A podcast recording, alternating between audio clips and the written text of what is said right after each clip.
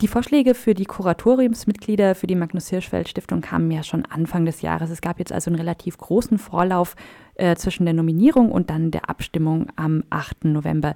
Wie haben Sie denn als Magnus Hirschfeld Stiftung den Weg zu dieser Abstimmung gestern begleitet und verfolgt? Ja, erstmal ist es so, dass der Bundestag äh, in bestimmten Bundeseinrichtungen seine Mitglieder in die Gremien, also zum Beispiel bei uns in das Kuratorium wählt.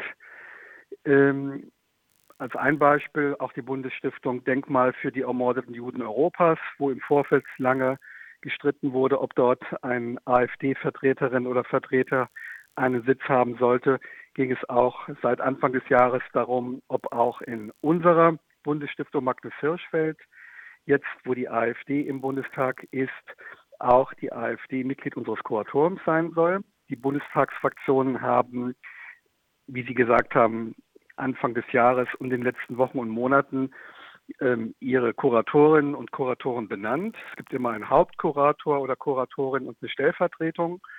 Und in der Tat wurde dann dieses Kuratorium noch nicht vom Deutschen Bundestag gewählt, sondern es gab eine sehr heftige und intensive Diskussion in den einzelnen Fraktionen, vor allem seitens der Opposition, also der Bündnis 90 Die Grünen, der Linken, der FDP, aber auch von großen Teilen der äh, Regierungspartei der SPD und auch äh, von einem nicht beträchtlichen Teil der CDU, wo es eben Widerstände dagegen gab, die, den Vorschlag anzunehmen, zum Beispiel Frau Nicole Höchst, die Bundestagsabgeordnete der AfD in unser Kuratorium zu wählen.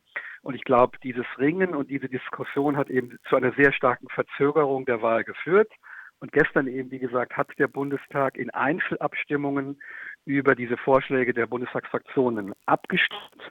Und es ist fast ein Novum, dass jetzt erstmalig ähm, Mitglieder, die vorgeschlagen worden sind, sowohl in der Stiftung Denkmal für die ermordeten Juden Europas als auch in unserer Stiftung vom Bundestag nicht in diese Gremien hineingewählt worden sind. Sie haben jetzt Nicole Höchst schon angesprochen, die vorgeschlagene AfD-Abgeordnete, die jetzt ja nicht gewählt wurde. Nicole Höchst ist in der Vergangenheit aufgefallen mit ganz explizit homophoben Aussagen. Wie hat denn die Magnus Hirschfeld Stiftung diese Nominierung wahrgenommen? Also gesagt, grundsätzlich sind wir sehr zurückhaltend in der Bewertung von dem, was einzelne Bundestagsabgeordnete ähm, sagen, weil wir sind ja auch eine überparteiliche Stiftung. Dennoch sind wir nicht unpolitisch. Und zwar sind wir nicht unpolitisch in diesem Sinne, dass wir ja von der Bundesregierung mit unserer Stiftungssatzung auch einen Zweck mitbekommen haben. Und der Zweck ist eben, dass wir zur Sichtbarkeit von homosexuellen Menschen, auch von trans- und intersexuellen Menschen in unserer Gesellschaft beitragen helfen, dass wir die Verfolgung von Homosexuellen, von schwulen Männern, aber auch die Repression an lesbischen Frauen und an trans- und intermenschen, dass wir diese Verfolgungsgeschichte aufarbeiten und dass wir auch in die Gesellschaft wirken im Sinne von idealerweise Nichtdiskriminierung, dass eben die Gesellschaft auch den Wert von Vielfalt erkennt.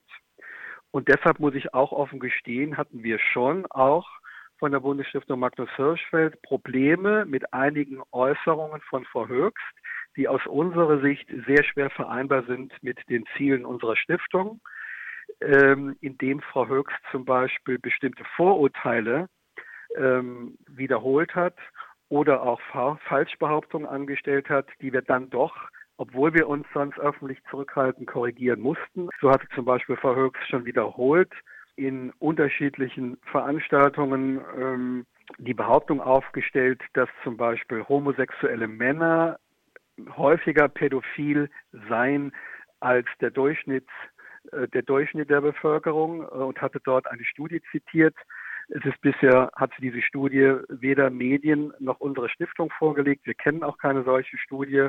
Das haben wir auch öffentlich gesagt. Zum Beispiel, es gibt keinen wissenschaftlichen Beleg dafür, dass was immer zum Teil in den letzten Jahrzehnten oder Jahrhunderten homosexuellen Männern zugeschrieben worden sind, dass sie äh, pädophil seien. Das ist A falsch und B ist es auch von der Wissenschaft nachgewiesen. Und deshalb ist es natürlich sehr schwierig, wenn ein Mensch mit falschen Informationen arbeitet, die genau dazu beitragen, dass es Vorteile bis hin zu Hass gegenüber Homosexuellen gibt. Wenn so etwas von einer ähm, von einem Mitglied des Bundestages weiter kolportiert wird.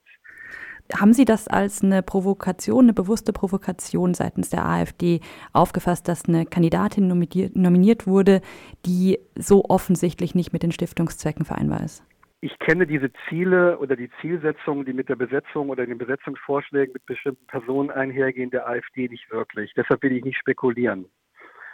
Ich äh, finde nur ähm, in der Tat, dass es schwierig ist, dass jemand, der in unsere Stiftung hineinkommen soll, in ein Aufsichts- und Entscheidungsgremium, das ja die wesentlichen Entscheidungen unserer Stiftung trägt, wenn diese Person äh, aus unserer Sicht viel zu unsensibel ist mit den Themen, mit unserem höchsten Wissenschafts- und Bildungsanspruch, dann hätte ich zumindest erwartet, dass man dann auch den Dialog sucht, dass man auch ähm, Äußerungen korrigiert, aber das ist alles nicht passiert.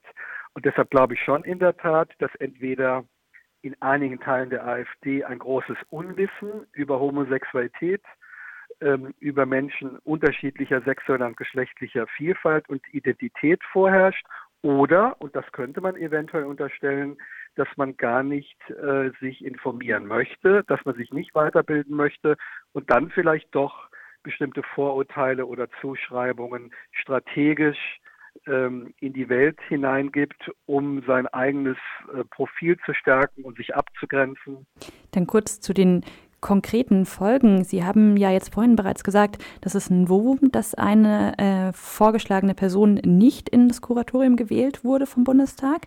Welche Aufgaben hat das Kuratorium denn konkret und bleibt da jetzt ein Sitz einfach frei? Sie haben recht, der Sitz der AfD-Fraktion wird in dieser Legislaturperiode nicht besetzt werden. Erst bei einer nächsten Bundesregierung wenn die AfD wieder im Bundestag sein sollte, dann kann die AfD wieder eine Person und eine Stellvertretung benennen. Und wenn diese dann gewählt würde, wäre sie, wie gesagt, in der nächsten Legislatur in unserem Kuratorium. Das Kuratorium fasst die wesentlichen Beschlüsse der Bundesstiftung Magnus Hirschfeld. Das geht los mit der Einstellung von Personal, über wesentliche Beschlüsse wie den Wirtschaftsplan und natürlich über die strategische Ausrichtung der Stiftung, welche Projekte jetzt wirklich langfristig auch den Stiftungszweck erfüllen. Und so gesehen haben natürlich die Kuratorinnen und Kuratoren auch einen großen Einfluss in unserer Stiftung. Das ist jetzt das erste Mal, dass überhaupt äh, ein AfD-Mitglied als äh, Kuratoriumsmitglied gewählt werden konnte, weil die AfD eben erst seit vergangenem September im Bundestag sitzt. Mhm. Das ist aber ja trotzdem bleibt das Ganze ja ein grundsätzliches Problem, das nicht an der Person Nicole Höchst hängt. Hat die Stiftung sich denn einen Plan überlegt, wie mit homophoben ähm, Kuratoriumsmitgliedern äh, oder mit rechtsextremen Kuratoriumsmitgliedern umgegangen werden könnte? Also erstmal muss ich ganz offen sagen, finde ich grundsätzlich wichtig, dass jede Bundestagsfraktion bei uns einen Sitz im Kuratorium hat und somit auch die AfD, solange diese im Bundestag vertretenen äh, Mitglieder äh, wirklich auf dem fußen, äh, auf dem alle unsere Arbeit ist, nämlich auf dem Grundgesetz. Dennoch, und das ist kein Widerspruch zu meiner Haltung, finde ich eben, wenn jemand offen ähm, wissenschaftliche Fakten nicht kennt, sie verdreht oder sich auch nicht belehren lassen möchte und auch gegen Stiftungszwecke verstößt, finde ich es, wie gesagt, sehr schwer vereinbar mit einem Sitz in so einem Kuratorium, weil sie aus meiner Sicht sonst äh, den Stiftungszweck, den Willen der Stifterin nicht erfüllen können. In der Tat ist es aber sehr wichtig, mit den Menschen ins Gespräch zu kommen, oder im Gespräch zu bleiben, die anderer Auffassung sind. Ähm, die AfD sagt auch zum Teil, sie wollen nicht, dass der Staat sich um so vielfältige Lebensformen kümmert. Das sei nicht Aufgabe des Staates. Ich sehe das anders. Ich finde, eine moderne Demokratie wie unsere muss den Menschenrechtsschutz immer an erster Stelle haben und gerade Minderheiten fördern. Und ich finde, dass sich eine Demokratie oder die Entwicklung einer Demokratie, der Reifegrad einer Demokratie immer daran zeigt, wie sehr sie sich um ihre Minderheiten kümmert. Dennoch finde ich den Dialog wichtig, auch mit der AfD.